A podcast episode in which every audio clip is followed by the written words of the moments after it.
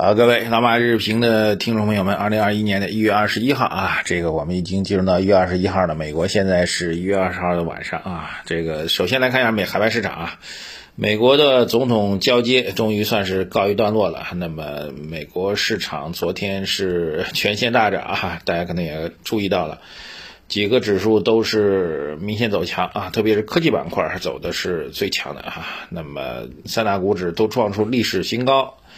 纳斯达克直接涨了一点九七，接近百分之二啊！以前我们当时还是天天羡慕纳斯达克，但现在我们的创业板指数当天的涨幅动不动就超过它了哈。昨天创业板大概涨了有四个点啊，美方是两个点，不到两个点，标普一点三九，道琼斯零点八三，科技股是再度领涨啊，比较明显的像苹果涨了三个点，亚马逊涨了四点五个点，亚奈飞大涨了十六个点啊。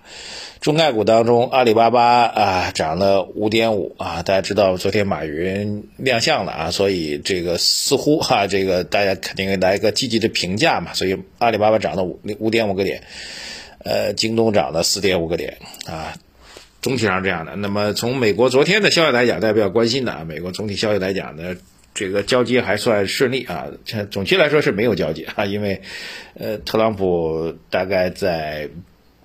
早上大概九点多钟啊，美国时间早上九点多钟就正式拜拜了，那么就根本就没有留在白宫，所以是美国一百五十年历史当中第一次这个新旧总统交接过程当中，原来的总统压根没出席啊，这哥们儿也真是够有性格的啊，也足以看得出来啊，毕竟是哎曾经贵为一国元首、大国元首啊，然后。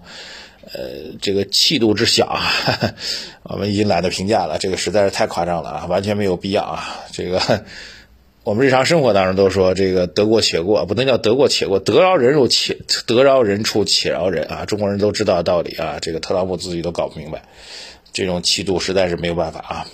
好，那么拜登上任之后呢，两件事情给他通报一下。第一件事情呢，拜登做的演讲啊，演讲当中主要的核心点，其实我觉得就是。美国对内要团结啊，呼吁他们两大派阵营能够团结起来啊。第二个呢，就是呃，对外也要重新解决这孤立主义的问题啊。他认为美国在特朗普时期呢是被孤立了，要和世界重新再次建立起良好的联系啊。他演讲主要讲这两大块内容。那么从具体的施政上来讲，因为他在十二点正式。宣誓成为美国第四六任总统之后呢，就有权利去签署行政法令了。到目前为止，主要签署的是把特朗普退的裙子加进去啊，世卫组织啊，这个气候协定啊，呃，然后签发的直接有效的对美国国内的行政令呢，就是这个口罩令啊，关于使用口罩的命令已经下下达出来。但是我因为早上时间比较紧，没有看到具体的规则，呃，但是是这样几个行政命令已经在签发出来。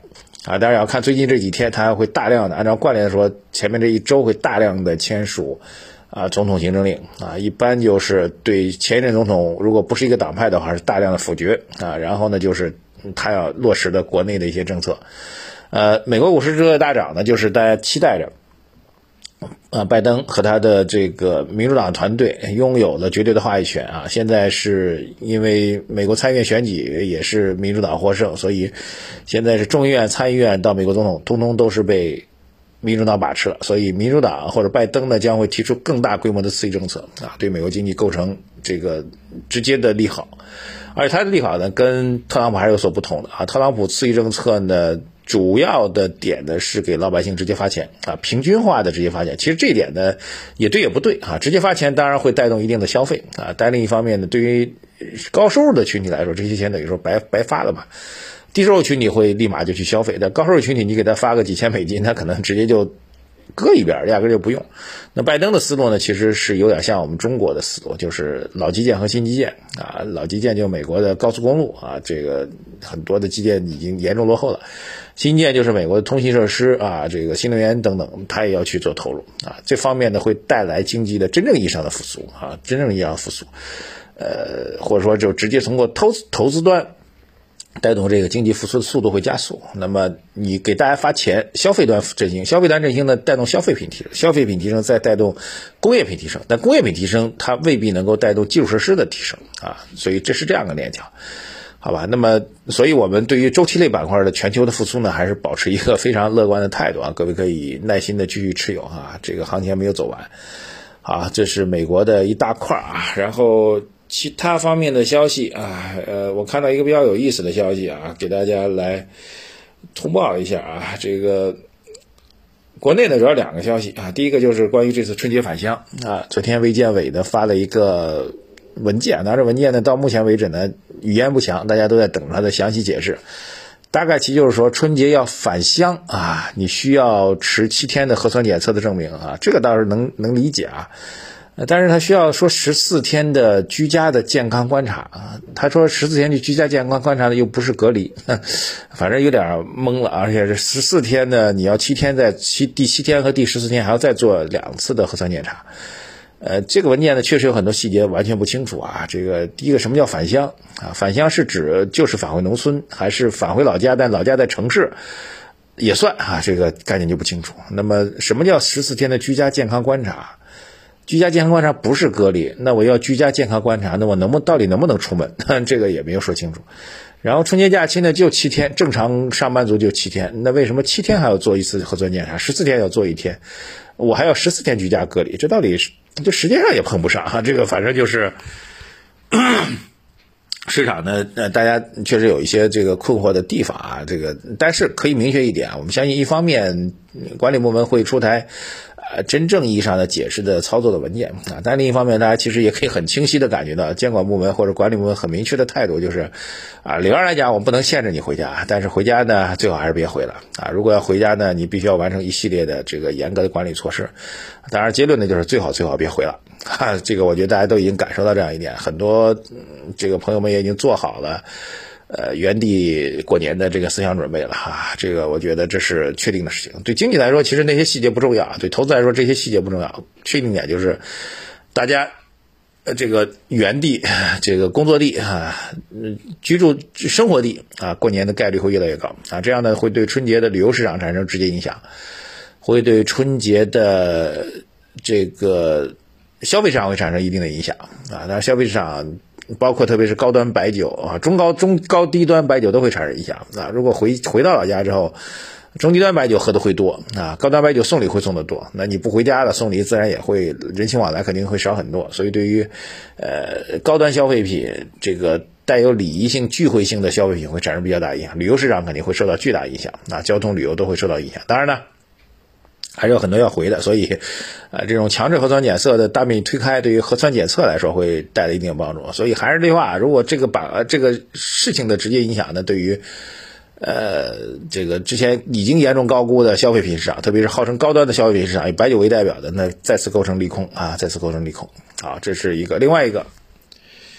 哎呀，看到这条消息我都有点无语了啊！他说这个昨天又有两只基金一夜售罄，关键这两只基金呢，它不是一夜售罄的问题，一个叫易方达的叫做什么，这个啊名字找不到啊，一个易方达的基金，还有一个是信达澳银的基金啊，这两只基金有意思，因为他们是呃提前发行啊，比如说信达澳银的。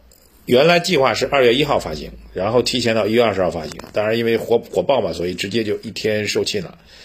呃，那么这是一个比较有趣的现象，说明什么呢？说明有些基金呢现在怎么样呢？着急，知道为什么着急？原来说二月一号发行，为什么要提前到一月二十号发行呢？就担心这波赶不上，有点像那个相声里说的啊，这波过了。呃，今儿这波过了，明儿那波再来，害怕明儿那波逮不着啊！这就是什么？其实很过分的一件事情啊，就是趁着市场热，赶紧发基金，赶紧搂钱，赶紧管赚管理费啊！这是一个其实挺挺卑劣的一件事情，我觉得啊。呃，当然了，另外一个点就是害怕二月一号再发，这十天时间，这个投资基金热的热潮降温了，或者管理部门给降温了，自己卖不掉。所以说明什么呢？说明这个已经出现过度热了，这是显然在基金发行当中已经明显的泡沫化了啊！很多投资者现在完全不看基金公司，不看基金产品，不看基金经理，听说发基金就买，新基金就买，而且我们已经强调过一百回了，一百万回了，新基金是不能买的。当然很多人不听我们节目嘛，所以基金公司把发行时间提前，这属于非常罕见的事情。它的目的只有一个，就是抓紧时间圈钱啊！这是一个很卑劣的一个，从单个公司来说是很卑劣的事情。从基金行业发展来说，从当下的市场结构上来讲，确实再次证明市场正在慢慢的走向泡沫化啊，泡沫化，也再次证明牛市进入到后后半场的这样一个特征呢很明显。所以大家还是要明确这个后半场之后的投资逻辑和心态。